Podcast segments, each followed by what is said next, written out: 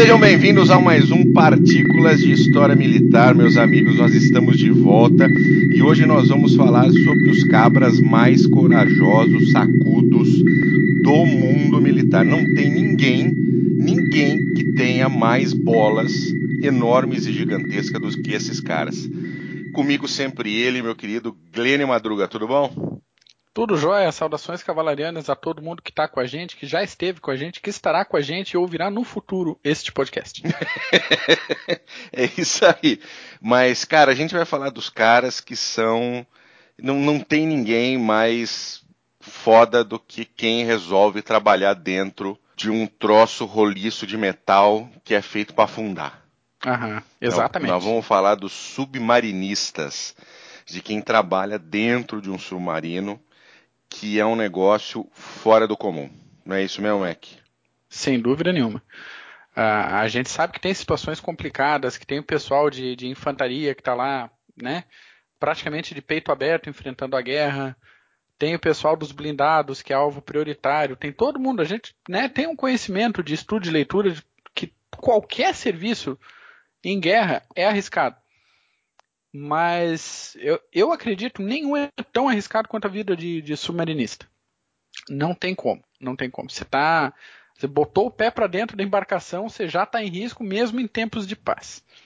É, e aí a gente está aproveitando para fazer esse podcast, esse Partículas, exatamente por causa da tragédia que ocorreu com a Armada Argentina né, uh, uhum. o afundamento do Ara San Juan, um submarino alemão, que ocorreu agora no, no, no meio do, do mês de novembro e que mostra como é complicada a vida de alguém que está dentro de um submarino.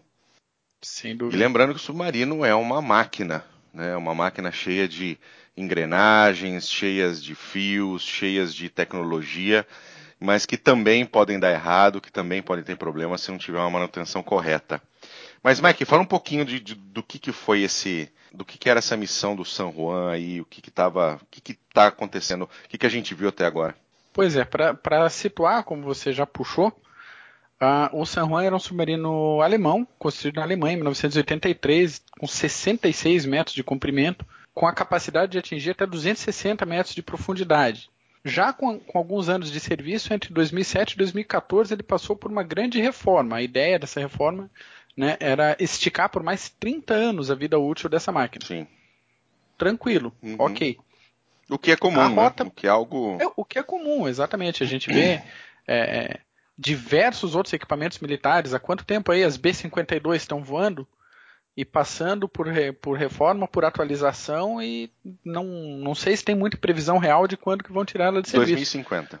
Aí, ó, pronto. Elas vão ser, elas vão ter 100 anos de, de serviço. Obviamente não terão aviões com 100 anos de idade, mas aquela plataforma de bombardeio terá 100 anos de serviço. Ah, tal como a pistola, né, a 1911. A 1911, exatamente está aí com algumas é, modificações, algumas modernizações, mas a plataforma está aí trabalhando firme e forte em, em, vários frontes militares pelo mundo. É a coisa que acontece, o negócio funciona bem, permanece, atualiza a tecnologia e vai embora. Então, o, o caso do San Juan, ele sairia, a, a ideia dessa missão desse deslocamento era sair dia 11 de novembro de Ushuaia, na Patagônia Argentina, lá no finzinho do mapa, passando ali a oeste das Falklands com destino a Mar del Plata, então, o que a gente tem, ou que a gente tinha até o, o momento, que uh, você vai trazer algumas atualizações para a gente aí, é que na manhã do dia 15 de novembro, né, quatro dias depois da, do início do deslocamento,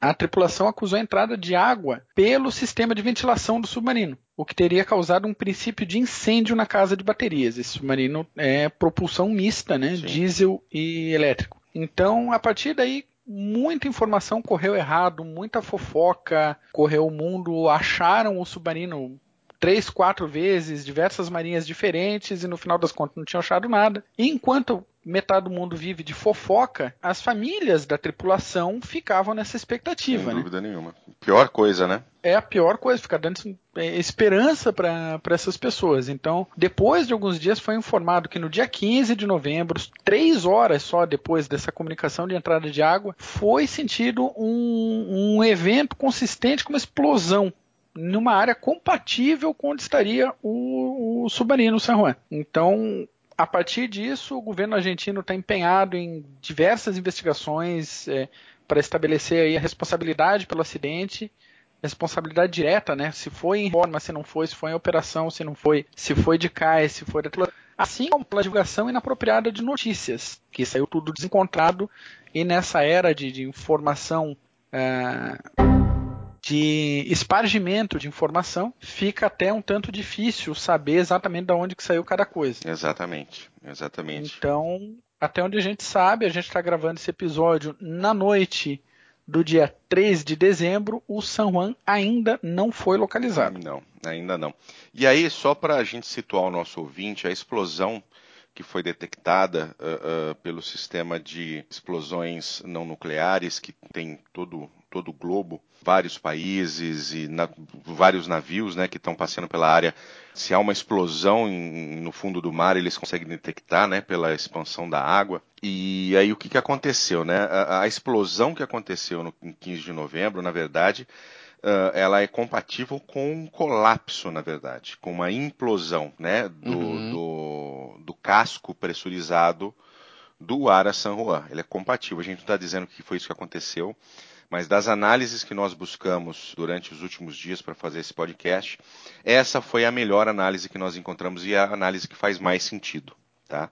Então, foi um, a detecção de uma, de uma implosão tá, do casco pressurizado a uma profundidade de aproximadamente 380 metros. Tá? Uhum. Uh, ah, 388 metros. E a pressão do mar nessa profundidade é de 570 psi. Lembrando que a gente costuma colocar 28 no pneu do carro. Exatamente. Isso é uma pressão descomunal, tá? Para você ter uma ideia, a energia que ela é liberada por um colapso na pressão 570 psi é da explosão de 12.500 libras de TNT, tá? Nessa nessa profundidade. Então essa energia produz uma conversão instantânea de energia potencial, que é a energia que está da pressão do mar, em energia cinética. Então, imagina que o casco foi simplesmente amassado. Igual você amassa um, um, um papelão, sabe aquele papelão do, do papel higiênico ou da, da, do papel toalha que você tem em casa? Se uhum. você pegar aquilo lá e apertar com a mão, ele simplesmente dobra e, né? Ele colapsa em si mesmo. É basicamente a mesma coisa. Então você imagina que essa, essa implosão do casco ela provocou a entrada de água dentro do, do San Juan a mais ou menos 1.800 milhas por hora. Então é algo absolutamente instantâneo. Então todo o casco foi completamente destruído em mais ou menos 40 milissegundos.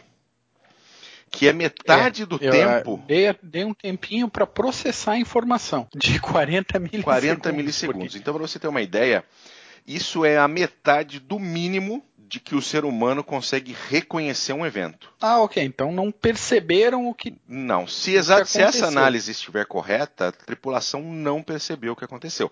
Sabia que estava numa situação de risco iminente, mas quando a, a implosão aconteceu, as, as pessoas lá dentro, infelizmente, morreram, mas uh, sem qualquer tipo de sofrimento não sentiram dor, não sentiram é, é, nenhum tipo, não se afogaram.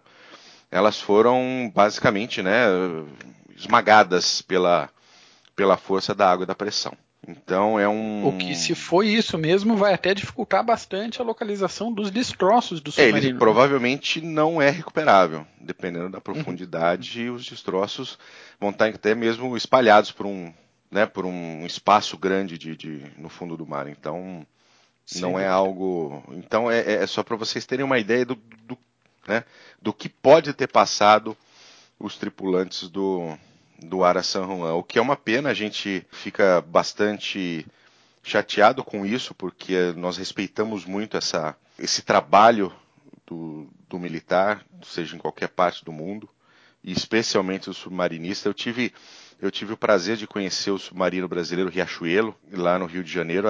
Por acaso eu estava postando até fotos no Facebook hoje. Foi um passeio que eu fiz para o Rio há 10 anos atrás. E o Riachuelo está lá, no, no, no, Distrito Naval. E é um submarino da época da Segunda Guerra Mundial. É um submarino também diesel elétrico. E as condições lá dentro de quem está submerso são espartanas. Então, ah, mas tem que primeiro ser. lugar, não se toma banho, não tem espaço para tomar banho, né?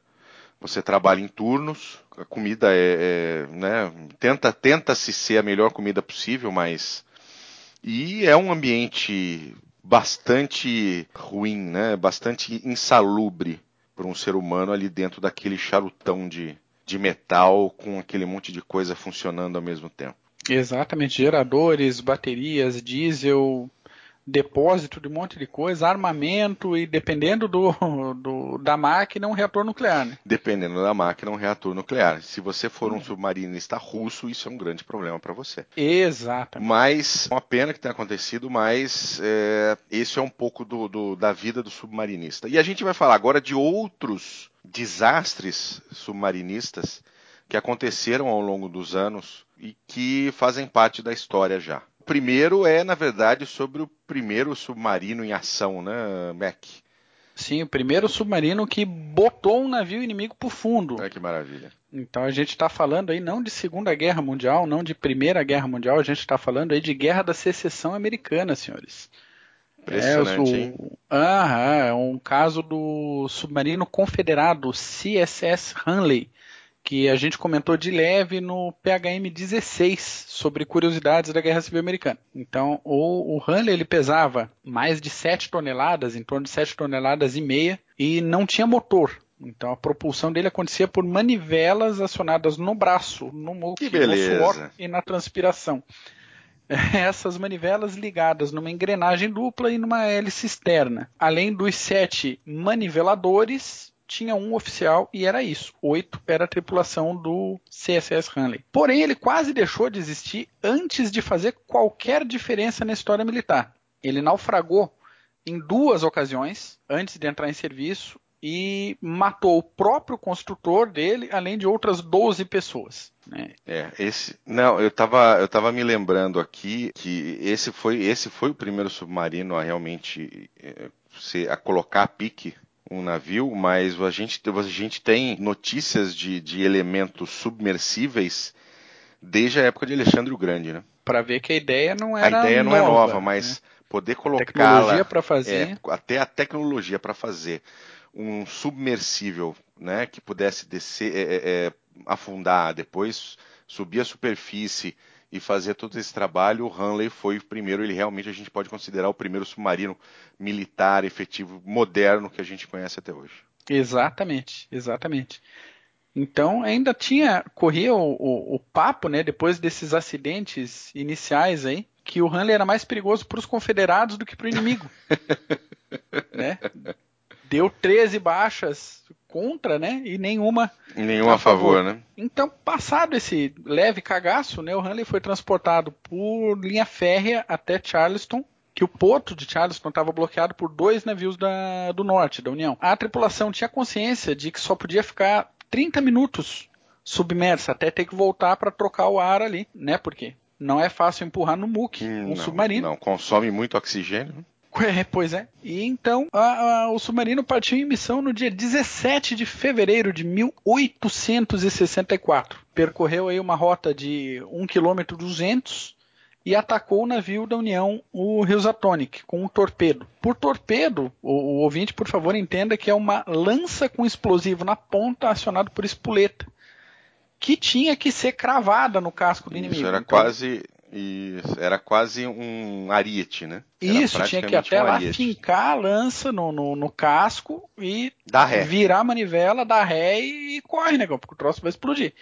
Essa, esse corre, a, o Hanley conseguiu recuar cerca de 40 metros antes da explosão e não voltou para o porto. Em agosto do ano 2000, agora o Hanley foi encontrado junto com as ossadas do comandante dos sete maniveladores ainda tombada sobre as manivelas de propulsão do submarino. A causa da morte desses tripulantes foi a imensa diferença de pressão no momento da explosão do torpedo, da lança-torpedo, né? Sim. E o impacto foi tão forte que de que fez os órgãos da tripulação do Hanley. Morreram na hora também. Né? Morreram na hora também. Foi um baque e deu pra bola. Vai pro fundo. E voltou, está em processo de restauração o Hanley agora. Em breve teremos num museu. Essa um é museu pertinho de você se você morar nos Estados Unidos. Exatamente. Exatamente. Mas a gente tem outras histórias, né, Mac?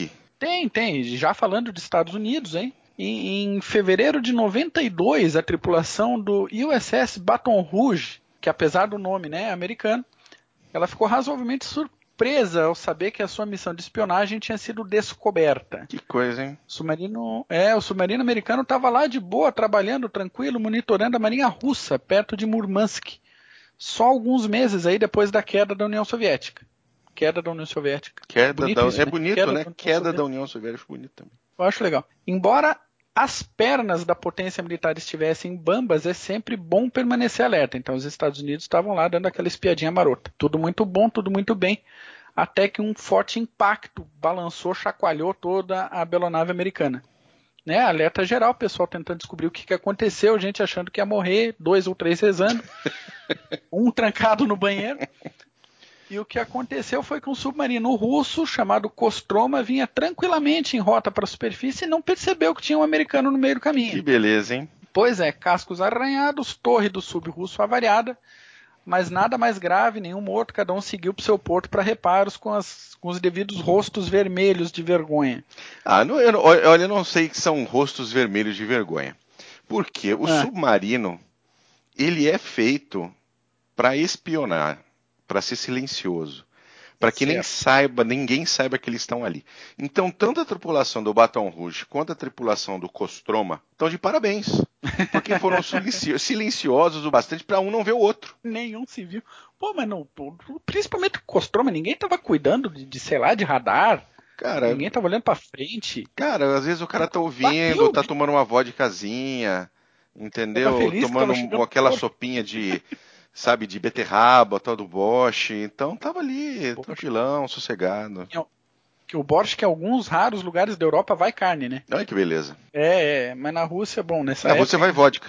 Vai vodka, beterraba e vodka. É isso aí mesmo. e, e aí, o que aconteceu com os dois? E aí que o Baton Rouge foi descomissionado em 1995, ia sair muito caro para a Marinha Americana recuperar. E tinha outros, né? Tinha bastante, bastante estoque. Outros, e o Costroma foi reparado e seguiu em serviço ativo aí para frente. Arrumou a, a, a, torre, o sistema de ventilação e beleza. E uma baixa registrada no serviço ativo, né? É, fazer o quê, Tem né? isso ainda. Fazer o quê? Ganhou, ganhou uma.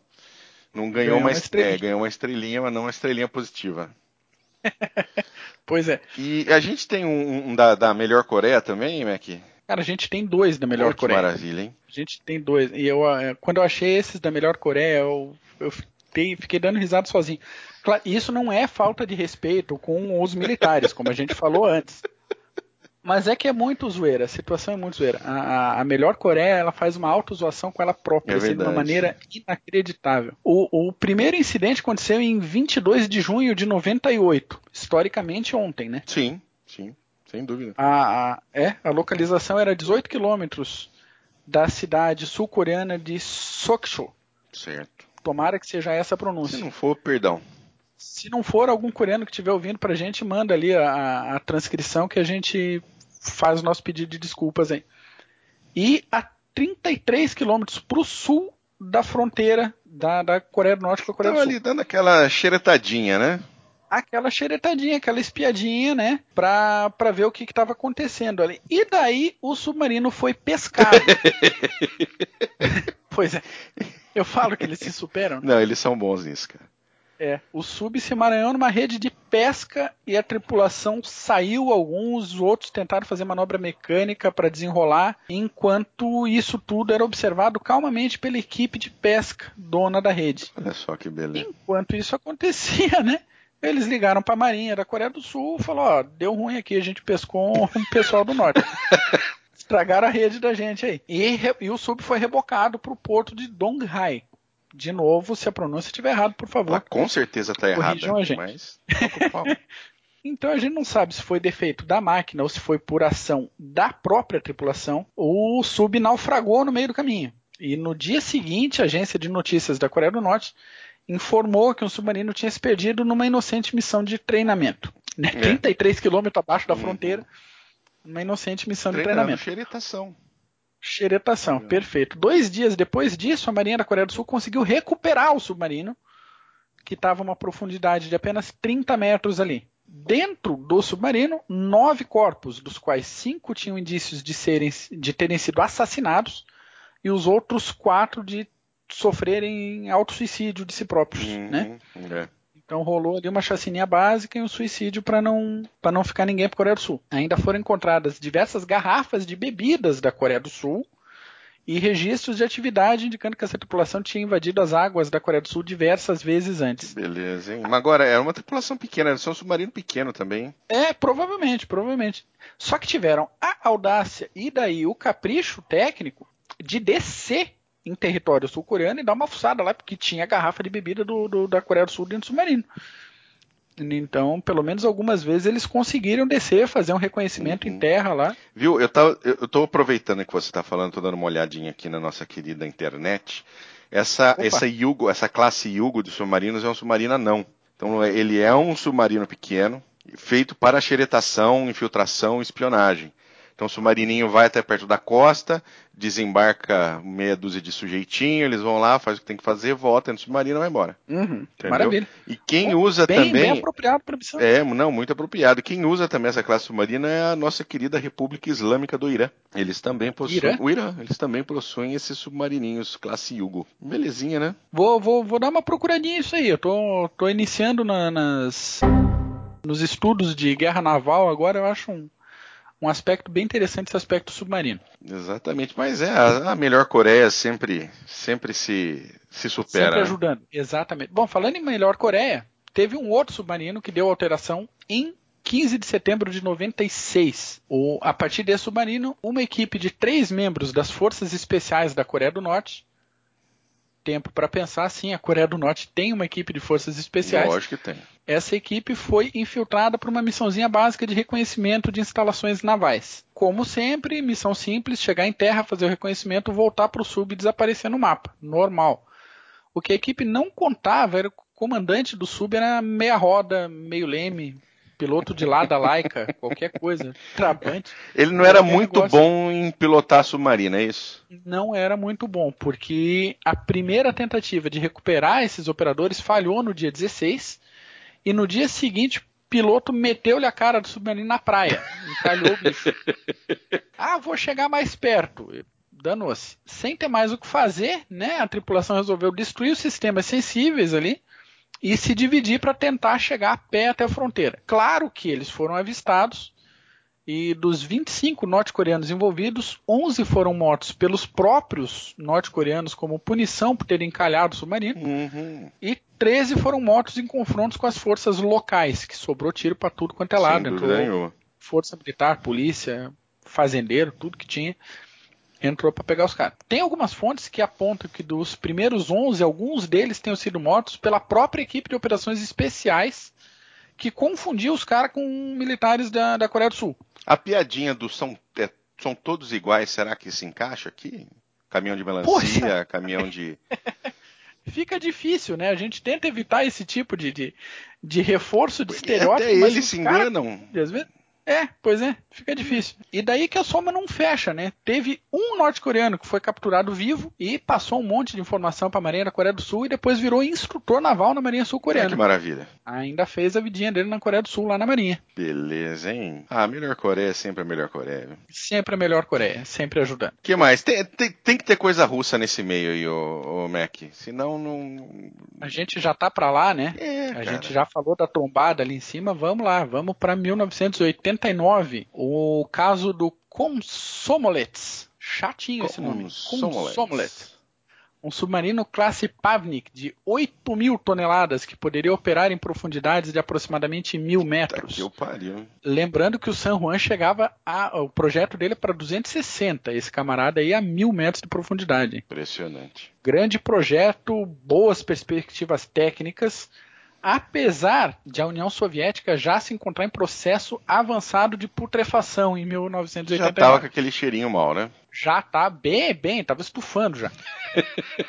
Aí que no dia 7 de abril aconteceu um incêndio a bordo que disparou uma cadeia de acontecimentos que levou o submarino para o fundo de forma definitiva. Dos 69 tripulantes, 42 morreram no acidente, só quatro deles diretamente por conta do incêndio. Vários dos mortos poderiam não ter morrido caso a Marinha Soviética não tivesse demorado tanto para montar uma operação de resgate. Meio que cagaram pros caras. Hum, Os variar. sobreviventes. É, para variar, exatamente.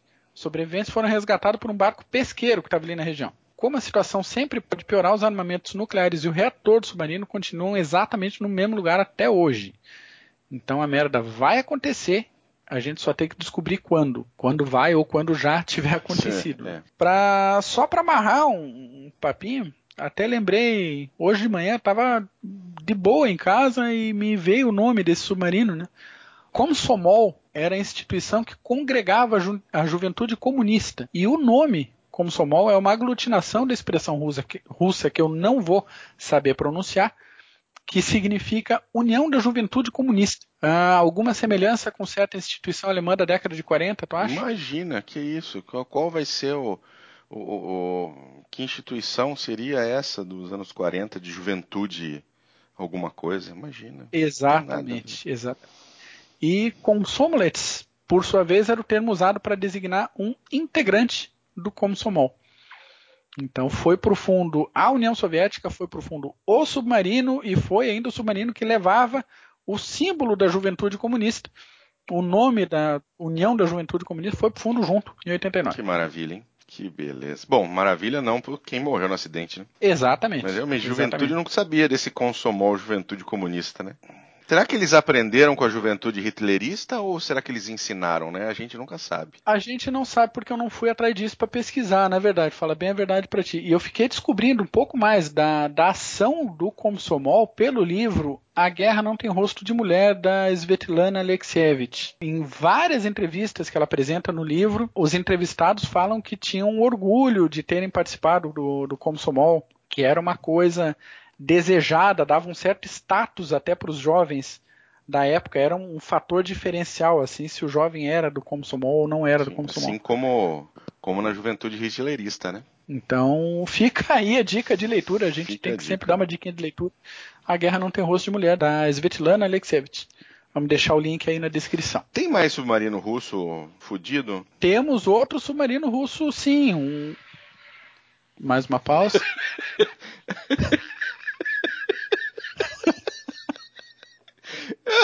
Falar de submarino russo. Tira uma descarga. Mantém. Submarino É russo e descarga. Eu vou manter, eu vou manter na edição. Toca o pau. Sensacional. Ele submergiu em definitivo no meio de uma patrulha pelo Oceano Pacífico, matando os 98 tripulantes e guardando os mísseis nucleares no fundo do mar. Os destroços foram encontrados por navios americanos a noroeste de Oahu, no Havaí, a uma profundidade de aproximadamente 5 mil metros. que eu pariu. Tá bem guardadinho lá Tá, embaixo. não, não sobe mais. Não só mais. Más línguas e alguns fofoqueiros navais afirmam que o naufrágio foi fruto de uma trombada com o subamericano.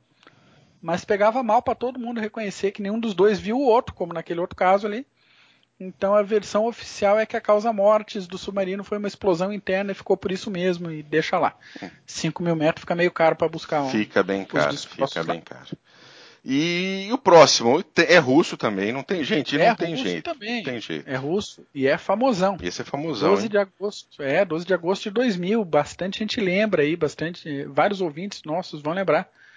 Uma explosão interna levou para o fundo de forma definitiva e irrevogável o K-141 Kursk, uma máquina de impressionantes 16 mil toneladas, Impressionante, realmente. é, junto com a tripulação de 118 militares. Os destroços foram recuperados, a culpa foi colocada especificamente no torpedo tipo 6575A. Embora esse torpedo tivesse a capacidade de derrubar um porta-aviões, derrubar, entendam, né? Adernar e vai pro fundo. Derrubar um porta-aviões. Como é que essa jossa tá voando? É, afundar o coitadinho. Afundar o porta-aviões. Os engenheiros soviéticos, por algum motivo desconhecido, resolveram que era uma ideia ótima fazer a propulsão com reação de peróxido de hidrogênio. A reação de peróxido de hidro- de hidrogênio, não sei se é exatamente a mesma, mas era o que movia o Messerschmitt 163 Comet, que ficou famoso lá na época da Segunda Guerra Mundial por ser extremamente perigoso matar um monte de gente. Sim, sim. E isso envolve uma manutenção delicada, constante, treinamento especializado, uma experiência boa no, no trato com isso, que aparentemente não, não tinha no Kursk. Então, após esse acidente, a Marinha Russa retirou de serviço todos os torpedos que tinham esse tipo de propulsão por reação de peróxido de hidrogênio. Peróxido de hidrogênio, água oxigenada, H2O2. Que coisa, né? E, e o Kursk ele ficou bastante famoso, teve, uh, teve uma né, buscas e resgates, inclusive mais uma vez a União Soviética e os comunas e os russos, né, mostraram que não tem qual, qualquer tipo de valor da vida humana. Poderiam ter localizado o Kursk mais rapidamente, talvez até ter tido algum tipo de, de resgate de tripulantes, mas eles ficaram negando a ajuda dos países ocidentais, uh, até que já não houvesse nada a se fazer, né? E veio notícia de sinais que a tripulação, a tripulação batia, batia, no, no casco, casco fazendo sinais de socorro exatamente. e tal. E foi diminuindo a frequência, diminuindo até que parou e ok, perdeu todo mundo. Mas para não falar que a gente, que a gente chato. é chato com o russo, faltou um caso. Hum. O, o USS Scorpion. O USS Scorpion era um submarino nuclear que possuía, equipado com inclusive torpedos com ogivas nucleares, que desapareceu em maio de 68. Como assim? Em maio de 68, era um submarino nuclear e ele desapareceu. Ele, re, ele retornava à base depois de uma missão, uh, ali na região do arquipélago das Canárias e simplesmente parou de transmitir. Tá? Em 5 de tá. junho, isso foi meio meio para o fim de maio, em, meio para o fim de maio exatamente, e ali por volta de 5 de junho uh, ele foi dado como desaparecido. E aí exames acústicos das estações de monitoramento do Atlântico Norte confirmam ter havido uma explosão, tá? Uhum. Uh, Parecido com o San Juan. Isso, exatamente. São estações de monitoramento que, que acabam uh, pegando esse tipo de evento, tá? Mas aí, por volta de 1986, uh, 1985, na verdade, eles conseguiram localizar o, o USS Scorpion, porque eles não, não sabiam onde está, conseguiram localizar finalmente. Concluiu-se que não houve explosão de torpedos, Tá? O submarino afundou até uma zona de implosão a 600 metros de profundidade, então ocorreu exatamente esse essa situação com a área San Juan, ou seja, deixou numa profundidade onde ele simplesmente foi esmagado pela pressão. Uhum. Uh, o reator nuclear foi encontrado intacto, mas os torpedos com ogivas nucleares não foram localizados. Opa, olha! É. Como assim? Sumiu torpedo? Sumiu. E aí o Vai acidente saber, né? parece que teve problema. O que aconteceu foram infiltrações e avarias elétricas resultantes de manutenção deficiente. Então, os 99 tripulantes foram para a casa do chapéu nesse ah. acidente do Scorpion de 1968, que ainda provoca algum rubor nas, nas faces da Marinha Americana. Exatamente. Onde é que foi parar esse negócio aí? Exatamente além da perda da tripulação do equipamento, onde é que foi parar? Onde é que está esse. Não, porque eu imagino o seguinte: submarino, por mais que a gente fale, nossa, ele é enorme, tanto deslocamento de tantas toneladas, pesa tanto, comprimento. Mas, cara, a hora que ele está no mar, ele é um, um, um, pontinho de areia. Um pontinho de areia lutando para não afundar. Na né? vastidão do oceano. Então, é. É isso aí. Se, se, se ele parou e, e, não deu mais notícia, afundou e acabou, é muito difícil de encontrar. É realmente bastante difícil. A gente está vendo isso com a San Juan. Viu isso com o, o avião da Malaysia Airlines, que até Exato. agora não encontraram, não sabe onde está, vai procurar onde. É, então é. é uma coisa bem, bem complicada. Mas realmente foi excelente esse Partículas Vida de Sardinha.